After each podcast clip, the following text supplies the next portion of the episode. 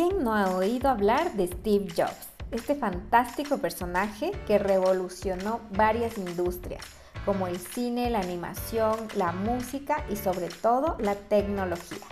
Hoy te contaré 5 lecciones de Steve Jobs. Dosis de Impulso es un espacio en el que conversaremos sobre liderazgo y desarrollo profesional. En cada episodio exploraremos conceptos, lecciones, herramientas y técnicas para mejorar tus habilidades como profesional o emprendedor. Soy Pilar Zambrano. Tengo más de 10 años de experiencia trabajando en diferentes industrias en marketing, creación de contenidos, proyectos tecnológicos y emprendimientos. Porque sé que tu tiempo es muy valioso, te contaré brevemente en cada episodio lo que necesitas saber sobre diferentes temas y cómo aplicarlos en tu día a día para transformarte en el líder y la persona que quieres ser. Sumérgete en una nueva dosis de impulso.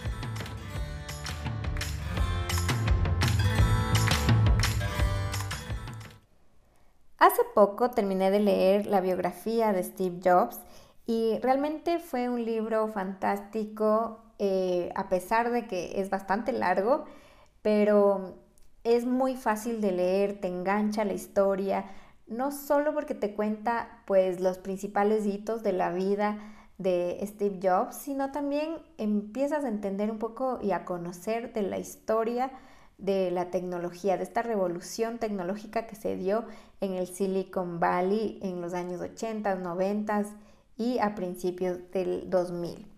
Eh, te quiero compartir cinco lecciones, en realidad detecté muchas más, pero me parece que eh, hay unas que son como más claves y te las quiero compartir, porque Steve Jobs, si bien no es que era tampoco un hombre perfecto, tenía sus pros y sus contras como todos, tenía también sus, sus defectos, pero era una persona realmente muy, muy analítica, muy calculadora, eh, pero a la vez se, se guiaba mucho de su intuición y mm, las cosas le salieron muy bien gracias a toda esta combinación de características que tenía. Así que empecemos. Eh, como primera lección está el tema de la negociación. Qué importante es aprender a negociar para poder cerrar tratos en los que ambas partes, digamos, se vean beneficiadas y sobre todo, bueno, que tú pienses en, en qué es lo que quieres obtener de la empresa con la que estás negociando o la persona y esto también a nivel incluso personal. Steve Jobs eh, podía, era muy perceptivo, entonces él podía ver la otra persona qué era lo que más le gustaba, qué era lo que le apasionaba, para por ahí entrarle, por ahí dirigir su discurso y según eso poder venderle su idea. Si lo que le interesaba era más la parte tecnológica a la otra persona, pues se la vendía por ese lado. Si era un poco más sensible, pues se la vendía por ese otro lado. Entonces, esta es una técnica de, comercial, digamos, muy importante. Muy importante si es que tú eres emprendedor, que estás escuchándome y necesitas como que cerrar más ventas, cerrar más contratos, tener más clientes, Pon mucha atención a todas las características de, tu cliente, conócelo, hazle preguntas que te puedan un poco dar una mejor idea de cómo es, de qué es lo que le interesa, de cuáles son los valores de esa persona, para que tú puedas un poco dirigirlo hacia ese punto. Aquí en, dentro del libro hay varias historias en las que se puede ver claramente cómo él lograba hacer unas negociaciones fantásticas y una de las que a mí más me llamaba la atención fue su negociación eh, de Pixar con Disney. O sea, Disney era, y hasta el día de hoy, en ese tiempo también, era un monstruo de empresa con mucho poder y sin embargo vino Steve Jobs. Eh, y, negoció, eh, él era dueño de Pixar, de una parte, de una gran parte, y la verdad que ellos en un inicio incluso estaban muy mal económicamente cuando empezaron a hacer las, eh, las negociaciones con Disney, porque ellos eran más una empresa tecnológica que hacían animaciones 3D para mostrar lo que su software podía llegar a ser. Sin embargo, eh, eran tan buenas las animaciones que lograban que entonces ahí fue que empezaron con Disney a querer venderle más que nada el software, pero vieron que En realidad Disney tenía como que su camino muy bien detallado, sus historias iban por otro lado y ellos llegaron con historias nuevas, innovadoras y ahí fue que lograron una negociación en la que realmente Steve Jobs salió muy beneficiado y también Pixar y sus otros socios.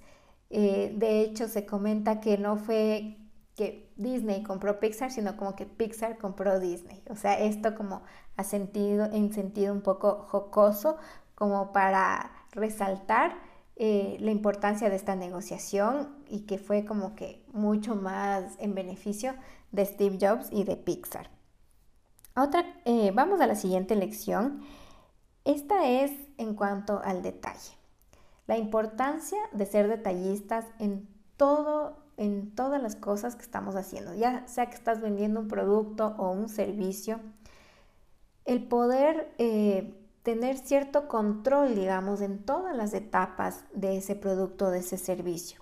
Steve Jobs eh, se iba un poco hasta el extremo, ¿no? O sea, era una persona realmente muy, muy controladora.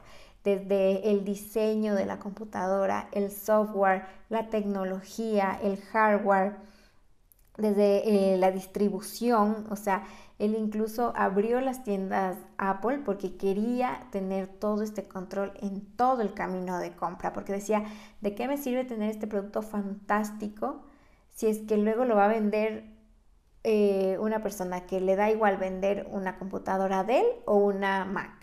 Entonces, no, tiene que ser alguien que también se especialice en productos Apple y que la experiencia desde que entras a una tienda sea wow, o sea, que digas, no es lo mismo entrar a una tienda Sony que entrar a una tienda Apple.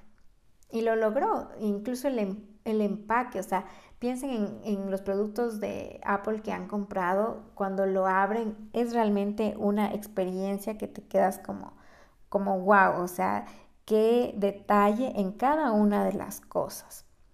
Y así es como te aseguras tú el control de la calidad. Estás brindando no solo un buen producto, sino es, es una calidad eh, absolutamente única y estás vendiendo todo esto de la experiencia. Ahora que está muy de moda esto de, de la experiencia, de no solo brindar, no es que solo te vendo una Coca-Cola, te, te brindo, te estoy vendiendo la idea de felicidad, de familia, a través de una Coca-Cola.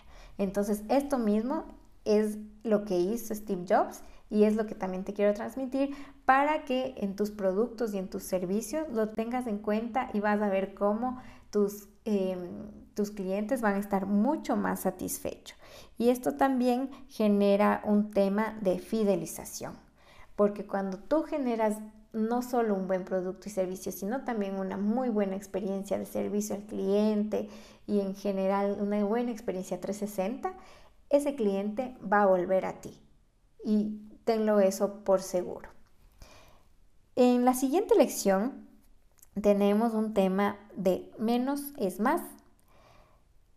Aquí también eh, Steve Jobs tuvo que negociar mucho para salirse con la suya, por ejemplo, en que las computadoras Mac no tengan tantos puertos como las otras PCs, que tengan menos botones, que tengan menos iconos en los menús, todo este minimalismo, ya que Steve Jobs tenía, bueno, mucha influencia de, las culturas orientales, que como sabemos son muy minimalistas, él, también, o sea, él decía, no quiero que se distraiga que con botones en, en, el celular, en el iPhone, cuando sacó el iPad, era realmente una cosa muy minimalista, pero centrada en los detalles, o sea, ¿para qué le quieres llenar de cosas y quitar como que esta hermosura, esta belleza en el diseño, si es que lo puedes, puedes hacer lo mismo realmente con, un botón.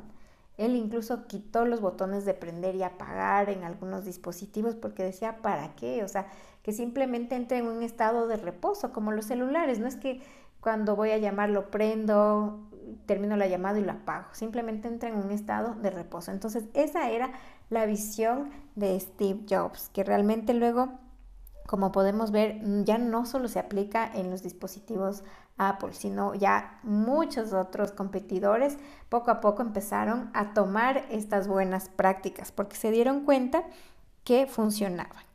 Y en este sentido, Steve Jobs se guiaba mucho por su instinto, por su intuición. Aquí él no le gustaba como que entrar mucho eh, en racionalizar las cosas, ¿no? O sea, si él decía quiero un botón, no es que daba mayor explicación, sino era simplemente porque él sentía, él estaba seguro de que eso era lo mejor. O sea, pensaba también en lo que ya hablábamos de la experiencia. O sea, él, decía, yo como usuario quiero un botón, no quiero estar aplastando miles. Entonces, él confiaba mucho en ese conocimiento, digamos, intrínseco que tenía, eh, porque él ya había usado un celular, entonces ya sabía lo que le gustaba y lo que no le gustaba.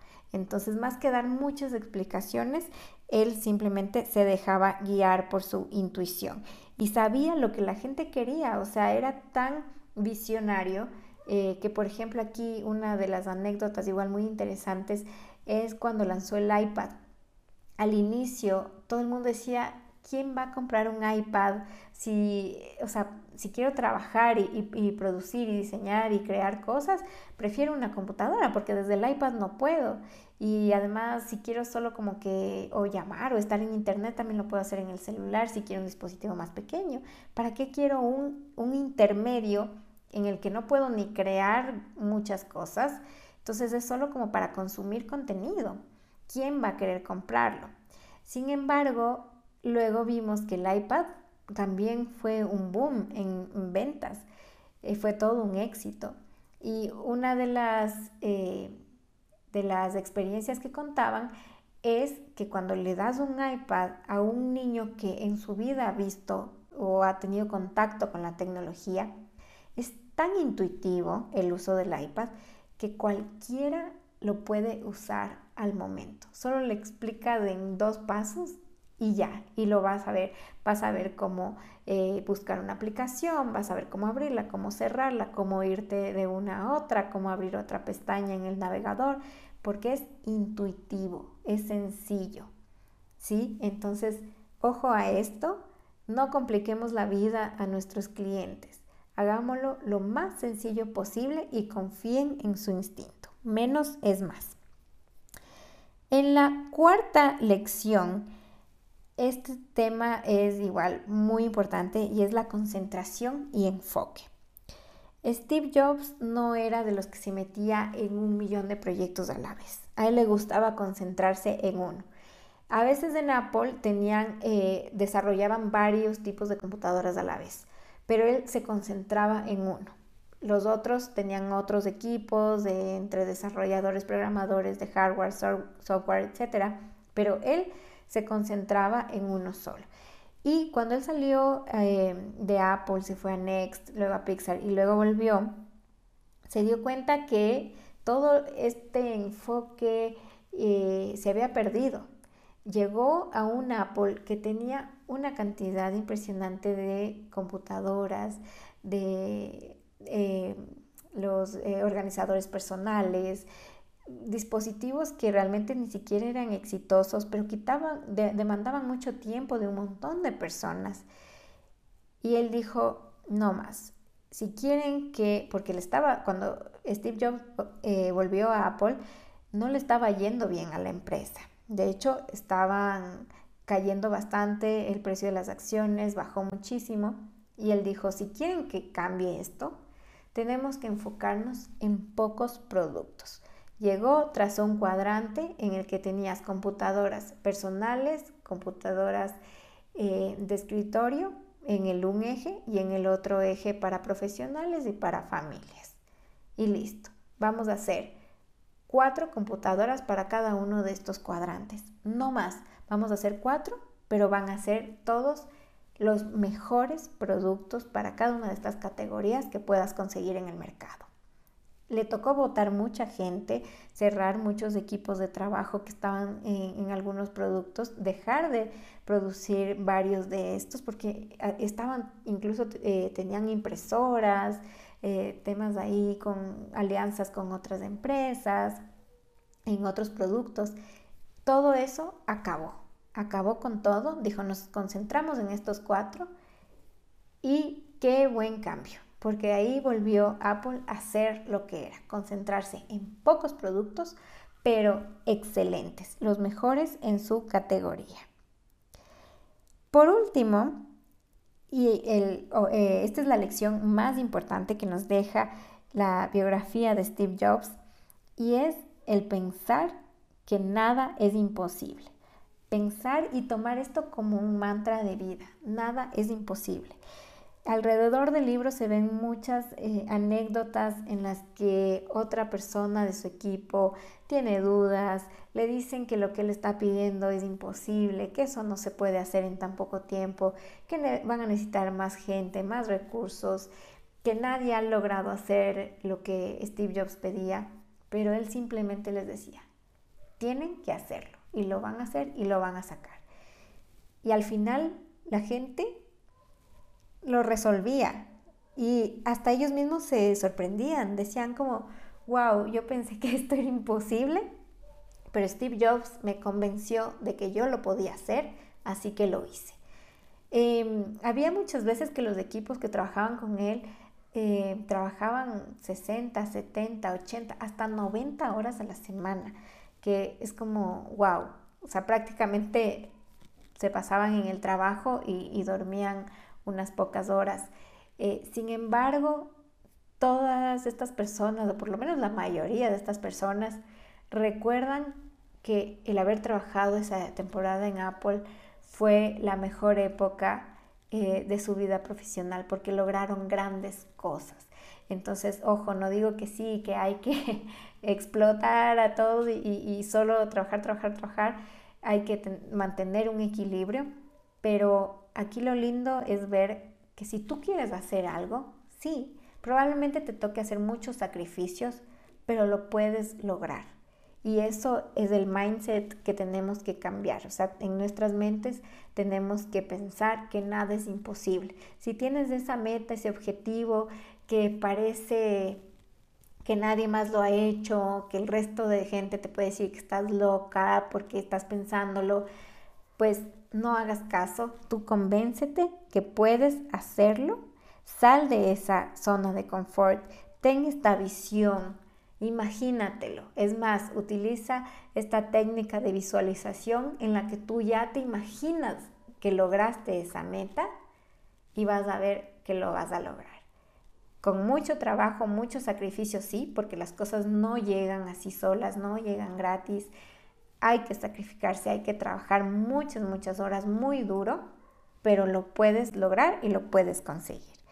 Así que bueno, eh, les dejo con estas lecciones, espero que les hayan gustado, que les hayan parecido tan interesantes como me parecieron a mí y cualquier otro tema que ustedes quieran también compartirme. Si también leyeron el libro, pues compártanme qué parte fue la que más les gustó y si todavía no lo leen, pues se los recomiendo porque es muy muy bueno, es muy entretenido, les va a encantar, es un excelente material de lectura ahí para entretenerse algunos días. Les espero en el siguiente episodio de Dosis de Impulso.